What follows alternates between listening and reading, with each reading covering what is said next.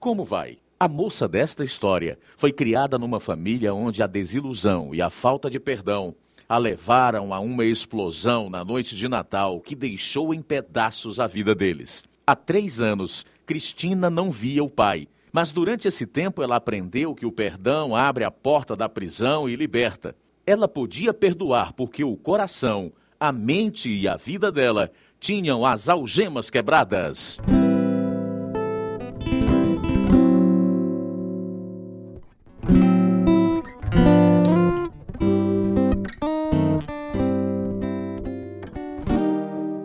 Iluminando as trevas com histórias verdadeiras de vida que proclamam as boas novas. Apresentamos Algemas Quebradas, dramatizada e produzida em Chicago pela Missão Pacific Garden. Cada dia, centenas de homens, mulheres e crianças vêm à Missão Pacific Garden.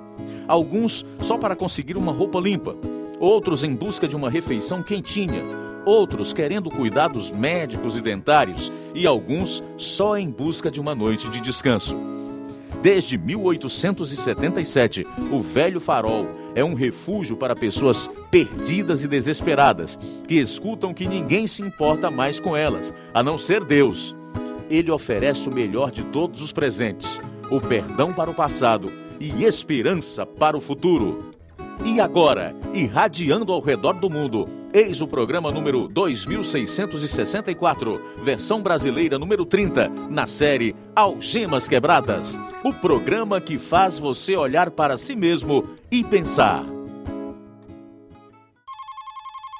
Alô? O que é que é, Sandra? Recebi um recado para ligar para você. Odeio ter que dar a notícia, mas Frank ligou morrendo de chorar. Está sendo difícil para nossos avós ver nossa família se desmantelando. O que aconteceu com ele? É o papai. Ele morreu, Cris. É melhor ir para casa imediatamente. Não! Ele não pode estar morto! O médico disse que ele ia ficar bom. Ele não pode morrer, não pode! Ele teve outro ataque cardíaco hoje à tarde. Ainda chamou a ambulância, mas já o encontraram morto aos pés da escada. Vou para casa. Agora mesmo. Eu devia ter ficado com ele. A culpa é minha. A culpa é toda minha. A mãe de Cristina a negligenciava e fez com que ela fugisse várias vezes enquanto crescia. Somente o pai parecia amá-la, e somente ela, dos cinco irmãos, era capaz de fazê-lo feliz. Mesmo assim, ele havia sido expulso da vida deles. Por que era uma pessoa tão vil? Por que tantos segredos tenebrosos na família? Nesta conclusão de sua história dramática, Cristina de Stefano Davis vem a saber da verdade que fora escondida durante toda a sua vida. É isto que vamos irradiar agora mesmo em Algemas Quebradas. Meu pai e eu estávamos nos tornando conhecidos outra vez quando ele morreu. Depois do funeral, estudei ainda mais na faculdade bíblica e passava meu tempo livre num abrigo para crianças molestadas, com as quais tinha tanto em comum. Então, surgiu a oportunidade pela qual estava orando. Telefonei para minha irmã mais velha, Laura, e lhe dei a boa notícia. Você vai para as Filipinas? Por quê? É viagem missionária de duas semanas. É longe demais, Cris. Eu sei, mas é uma ótima oportunidade para compartilhar Jesus Cristo.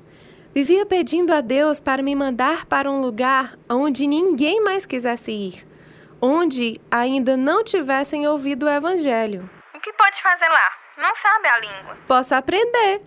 E Deus vai me mostrar o que fazer. É por isso que amo meu Deus. Ele diz que tudo é possível com Ele. Mas você não conhece ninguém lá. Vou ficar numa igreja em Manila. Eles vão me ajudar.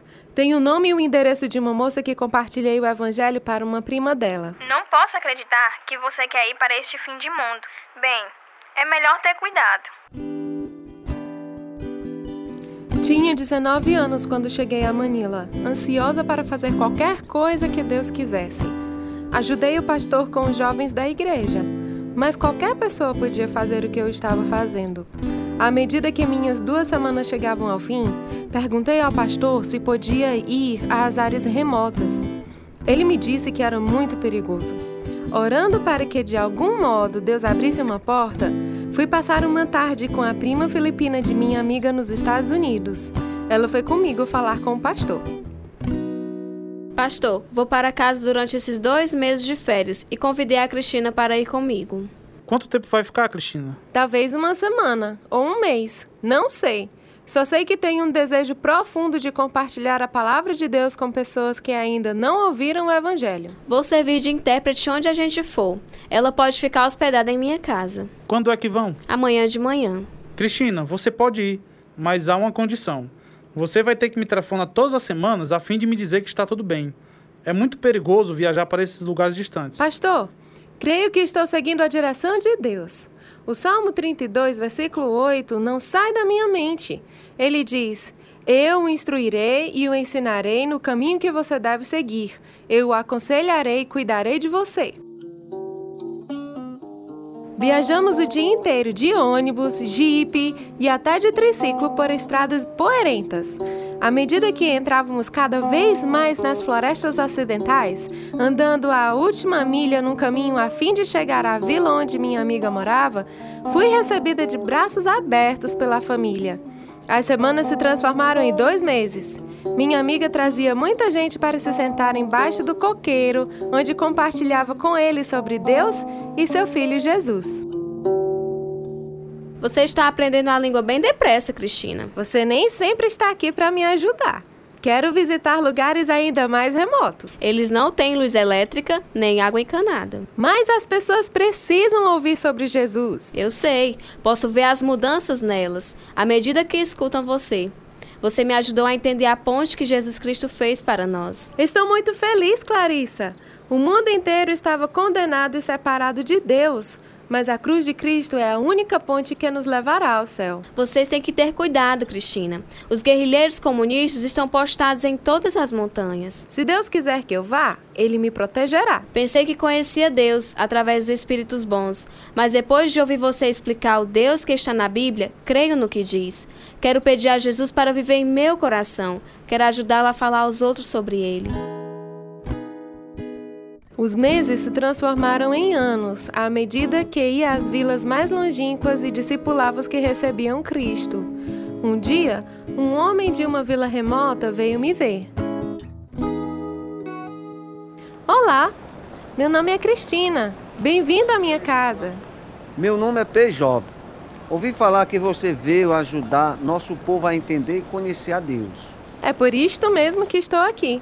Estou ansioso para saber se você tem uma Bíblia. Tenho. Quando eu era jovem, fui à cidade visitar uns parentes. Enquanto estava lá, alguém me disse que Deus tinha escrito um livro para ajudar-nos a entendê-lo. Era chamado a Bíblia. Estou com 60 anos agora. Esperei 40 anos para ver este livro. Sentado embaixo do coqueiro, expliquei a mensagem do Evangelho a Pei Job, e à medida que as lágrimas escorriam-lhe pelos olhos, ele recebeu o Senhor aquele dia. Seis anos se passaram, e então alguns pastores de Manila vieram ver o meu trabalho. Estou maravilhado com o que realizou aqui, Cristina. Mas você está morando no coração do quartel dos guerrilheiros. Notei mais deles por aqui ultimamente. A base deles está nesta região da floresta. Você não está seguro aqui. Moro aqui há muito tempo. A maioria deles me conhece. Eles me veem cuidando dos doentes e ensinando as crianças. Se quisessem me fazer algo mal, já teriam feito. Só tenho problemas com os que não sabem o que eu estou fazendo. Você vai ter que ir embora daqui. Uma senhora americana acabou de ser morta porque eles pensavam que ela era uma espiã. Sinto muito, mas terei que levar você daqui amanhã. Eles me convenceram que isto era o certo a fazer. Minha cabeça concordava, mas meu coração estava cheio de tristeza. Mesmo sabendo que Deus continuaria o trabalho através dos que o haviam conhecido. Assim, voltei de avião para São Francisco, onde concluí a faculdade bíblica e tive mais uma vez contato com minha família. Minha irmã Laura estava morando em Kansas City. Liguei para ela. Já viu mamãe? Não, mas ouvi dizer que ela acha estúpido ajudar pessoas que deveriam ajudar a si mesmas. Muita gente tem a mesma opinião. As crianças não podem ajudar a si mesmas. Nossa família é uma prova disso. Eu sei, por isso elas crescem e se tornam adultos desajeitados. Menos aquelas que vão a Jesus. Ele nos dá uma vida nova e isto muda tudo. Fico feliz que ele ajudou você, Cris. Queria fazer mais por você, mas não podia. Nossas necessidades eram grandes demais para alguém resolver, Laura. Somente Deus pode nos ajudar a consertar os estragos feitos por nossos pais. Em muitas maneiras, eles eram iguais às crianças que sofrem nas Filipinas. Estavam presos pelos próprios pecados e os passavam para nós. Mas posso ajudar as crianças a saberem que o Senhor pode libertá-las. Quero fazer uma diferença na vida delas. Sinto tanto orgulho de você, Cris. Com uma bolsa integral da faculdade, formei-me dois anos depois. Minha visão era construir um orfanato nas Filipinas. Eu, a menina que fora expulsa da escola. Então fui a Wyoming durante duas semanas passar as férias com os amigos. Foi durante este tempo que conheci o Michael. O que planeja fazer agora que terminou a faculdade? Queria voltar às Filipinas e construir um orfanato. Ver aquelas crianças sofrendo faz o coração da gente ficar apertado. São planos ambiciosos. Para Deus, não. Ele faz coisas extraordinárias. Tudo o que temos de fazer é segui-lo. E sua família? Não vai ficar contra você ir para tão longe? Meu pai morreu há oito anos. Nunca foi muito chegada à mamãe. Sou mais chegada a meus irmãos, especialmente meu irmão e minha irmã mais velhos. Gosto muito do meu avô, Frank, mas ele está com quase 80 anos. Sempre pensei que os italianos gostassem de famílias bem grandes. Meu pai era filho único, assim como o pai dele. Eu me afastei dos parentes de minha mãe. Cristina, gostaria de vir me visitar em Boston? Michael era violinista profissional. Morava na costa leste. Eu ainda morava em São Francisco. Falávamos por telefone e assim namoramos por seis meses antes que ele me pedisse em casamento, o que me deixou apavorada. Embora o amasse, não estava pronta para me casar. Queria construir um orfanato nas Filipinas. Concordamos em fazer um curso de aconselhamento pré-nupcial durante três meses. Michael tinha que vir para a Califórnia de duas em duas semanas.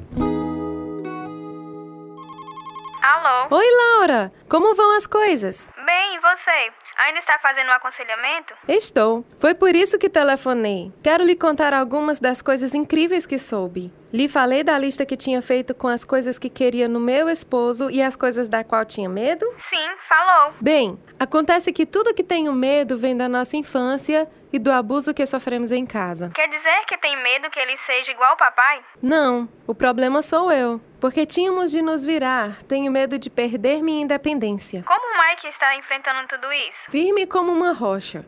Vamos nos casar daqui a cinco meses. Frank, meu avô, me levou ao altar. Foi um casamento italiano muito lindo, com todos os parentes reunidos em uma grande recepção. Mostramos vídeos de nossa infância, começando com fotos do papai. Na mesma hora, minha irmã mais velha se levantou e saiu seguida por mamãe e parentes deles. Fiquei com muita raiva da atitude rude deles, pois não sabia a razão. Decidi apagá-los de minha vida quando me mudei para Boston. Durante o segundo ano de casamento, engravidei. Vivia passando mal. Perdi 10 quilos até completar o sexto mês. Os médicos estavam prontos para colocar uma sonda para eu me alimentar, quando Deus enviou uma senhora especial para a minha vida, que me ajudou durante este tempo crucial. Meu filho nasceu saudável. Um ano e oito meses depois, nosso segundo filho nasceu. Quatro anos depois, sofri um choque terrível. Há alguma coisa afligindo você, Cristina? Sim. Nunca vou entender minha família. O que está acontecendo? Meu avô me deserdou. Por que fez isso? Queria saber. Éramos tão chegados. Amo meu avô demais. Passei mais tempo com ele do que com qualquer outra pessoa. É difícil acreditar. Deve haver alguma razão. Laura acha que é porque me mudei de São Francisco. Ele diz que o abandonei. Não precisamos do dinheiro dele, Cristina. Não é do dinheiro, Michael. Sinto-me traída por ele. Minha família é tão complicada. Cada vez que tento me libertar, algo me arrasta de novo ao centro do problema. Meus avós foram colocados num abrigo para idosos. Por isso, fui a São Francisco para vê-los. Então, minha avó morreu e fui eu que tive que dar a notícia ao meu avô. Oi, vovô Frank.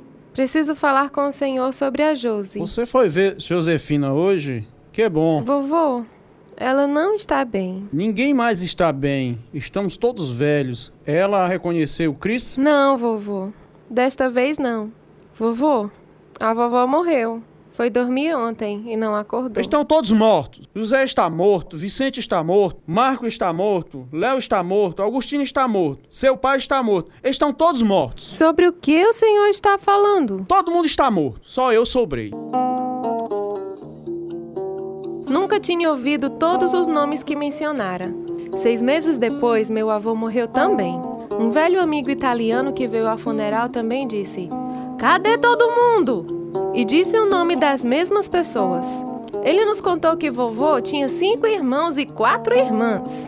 E a gente pensava que ele era filho único. A tampa explodiu sobre o passado de nossa família, jogando-me na mais densa treva. Não sabíamos o que fazer com esta nova informação. Quando cheguei em casa, Michael ficou tão espantado quanto eu. Então sou casado com a neta de um italiano muito rico? Bisneta. Meu bisavô foi morto, deixando milhões à família. Vovô Frank era o mais velho, por isso tudo ficou no nome dele. Depois meu avô se queimou de um modo horrível. Quando estava no hospital, os irmãos disseram à mãe dele que vovô estava morto. Ela mudou o testamento, deixando tudo para os outros. Que coisa horrível para se fazer. Vovô nunca perdoou nenhum deles. Daquele dia em diante era como se estivessem mortos para ele. Estão mortos? O mais novo está vivo, mas tem quase 80. Era meu padrinho. Cristina, talvez isto explique por que seu avô te deserdou. É, era padrão na família. O único jeito que ele conhecia. Mas Jesus nos ensinou uma lição especial sobre o perdão em Mateus, capítulo 18, e versículos do 21 até o 35. Posso perdoá-lo, Michael, porque Deus me perdoou. O amor do Senhor me libertou e não levo nenhuma amargura em relação a ele. Poucos dias depois, tive que fazer uma cirurgia séria. Sempre dizia a mim mesma para ser forte, que não precisava de ninguém. Mas deitada na recuperação, uma amiga segurou minhas mãos. Comecei a notar que tinha perdido muita coisa por não ter uma mãe para cuidar de mim. Era tudo tão novo e desconcertante. Semanas depois, e ainda tentando lidar com sentimentos que sempre escondera, chorei a Deus, cheia de angústia por causa da dor que experimentara na infância. Deus me fez lembrar de muitos versículos. Antes que te formasse no ventre te conheci, e antes que saísses da madre te santifiquei. Até os cabelos da cabeça de vocês estão todos contados. Só Ele cura os de coração quebrantado e cuida das suas feridas. Através da força dada por Deus, comecei a procurar respostas ligando para minha irmã. Laura, alguma vez você pensa nas coisas que aconteceram quando éramos crianças? Penso, especialmente depois que ficamos mais velhos. Por que será que a mamãe nunca cuidou de nós? Era você que fazia isto. Por que ela era tão má para mim? Por que eu era a queridinha do papai? Quero saber as respostas. Só sei que tinha que ir o mais longe possível de tudo aquilo. Nunca aproveitamos nossa infância. Mamãe e papai estavam sempre brigando e abusavam da gente. Por isso você tinha que ser forte para cuidar de nós. Obrigada, Laura, por fazer a gente acreditar que tudo ia dar certo. Sentindo minha angústia, Laura me mandou passagens de avião e eu fui com meus filhos até a Califórnia, as praias que eu tanto amava.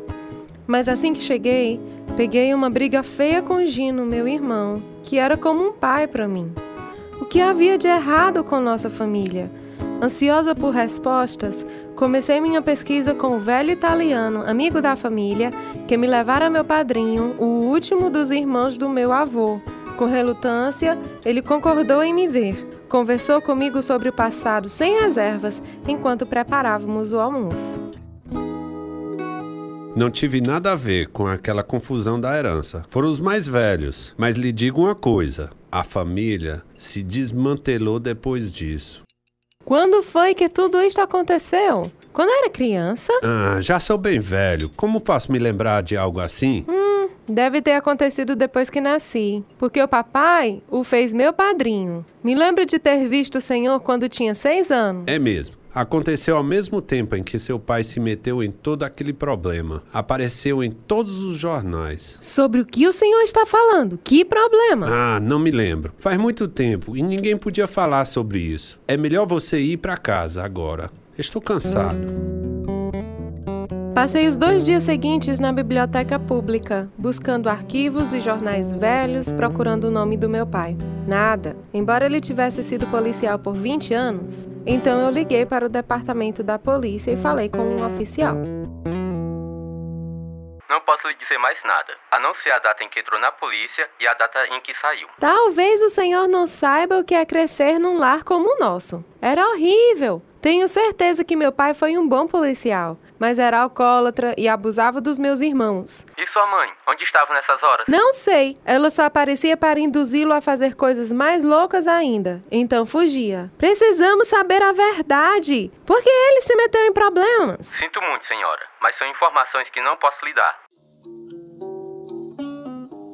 Depois de muito procurar, achei alguns artigos de jornais e descobri que meu pai tinha sido preso por molestar uma menina, vizinha nossa. Senti meu mundo desabar. Pasma, passei um fax do artigo para minha irmã. Depois fui até a praia, onde a palavra de Deus me confortou. Por isso não tema, pois estou com você. Não tenha medo, pois sou o seu Deus. Eu fortalecerei e o ajudarei. Eu segurarei com a minha mão direita vitoriosa. Isaías 41, 10. Alô? Cris, não consigo acreditar nisso. É horrível demais, mas faz perfeito sentido para mim. Sinto como se minha vida não fosse real, Laura. Provavelmente, essa menina não foi a única. Não creio que ele tenha feito nada a mim. Será que apaguei tudo da memória? Você se lembra de alguma coisa? Não, mas ele era tão esquisito. Não consigo parar de pensar. Você tem que descobrir mais. Passei a semana seguinte conversando com as pessoas que conheciam meu pai. Fiquei doente ao terminar. Aquela noite telefonei para o meu esposo e disse o que havia descoberto. Você parece angustiado, Cristina. É horrível, Michael. Não fazia ideia disso. O que mais descobriu? Papai trabalhou para os dois lados a vida inteira. De um lado, ótimo policial. Do outro lado, tráfico ilegal. Puxa vida. Há outras acusações sobre ele ter molestado outras crianças. Um artigo de jornal tem uma página inteira só de nomes, alguns de amigas nossas. Não sei como ele escapou de ser preso. Uma pessoa disse que havia suspeitas de assassinato, mas não pode ser provado. E agora? O que você vai fazer? Continuar cavando. Jesus disse: E conhecerão a verdade, e a verdade os libertará. João 8,32. Fazia tempo que não via ninguém da família de minha mãe, mas telefonei para uma tia minha e falei sobre algumas das coisas que havia descoberto com ela. Minha tia descreveu como meu pai molestar a filha dela durante sete anos, antes de ser descoberto. Fiquei horrorizada, pois nunca havia nos dito nada. Chris, naquele tempo ninguém comentava sobre crianças molestadas. Todo mundo morria de medo de seu pai. Por que ele me fez a preferida dele? É porque você não sabe, ele quase matou sua mãe, fazendo com que você nascesse prematura. Todos os dias, durante três meses, ele foi ao hospital pedindo a Deus que você sobrevivesse. De algum modo, isso fez a culpa que sentia diminuir.